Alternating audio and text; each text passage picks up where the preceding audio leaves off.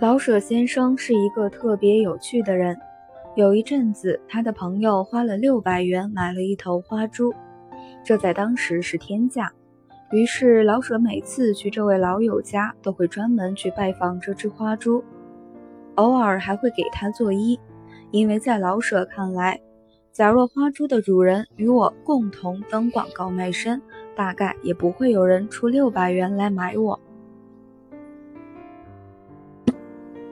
嗯，你可以想象一下，一个老头子对着一头花猪弯腰作揖的情景有多滑稽。后来，这头花猪生了一场大病，老舍先生还专程去看望他，像看个老友。有趣的老舍交的朋友也很有趣，代表人物是翻译家马宗荣先生。马先生是个特别没有时间观念的人。但在老舍看来，他十分有趣。比如约他晚上七点吃饭，他的行程往往是这样的：下午三点钟就出门，出了家门，他能与每一个路人聊上十几分钟，管他是老太婆还是小学生。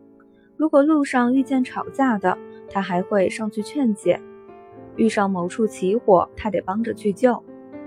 遇上有人追小偷，他必然得加入，并且非抓到不可。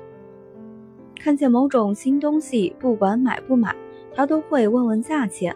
看到戏院出海报了，不管看不看，他都会打个电话问有没有余票。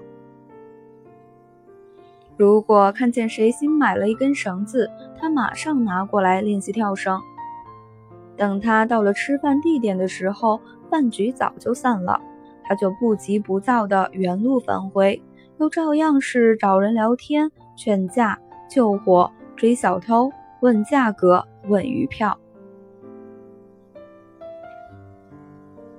你看，有趣的人就像是尘封的老酒，越相处越有味道；而无趣的呢，就像是开了瓶盖的可乐，放到后来一点气儿都没了。与有趣的人交往，就像是在读一个看点多多的故事，就像是欣赏了一部笑点多多的喜剧，就像是遇到了另一个相似的灵魂，共鸣感铺天盖地。这样的朋友不用拐弯抹角，不用寒暄，需要对方的时候就聊上一整天，想念对方了就一起去耍几天，不怕分享了自己的开心事使对方嫉妒。也不用担心自己的糗事遭到对方的鄙夷，两个人既不需要浮在表面的客气，也不必在内心深处戒备。基于有趣而产生的友情，就像是两个人掏出各自的记事本，发现有些相同的念头和想法，有让彼此欢欣雀跃的类似爱好，记录过几段略显勇敢。或愚蠢的过往，并被对方视为可爱。除此之外，对方爱穿什么风格的皮鞋，喷什么味道的香水，专注过哪些人与事，又或者是无肉不欢，嗜甜如命，这些在另一个人看来都无比合理，根本就无需在意。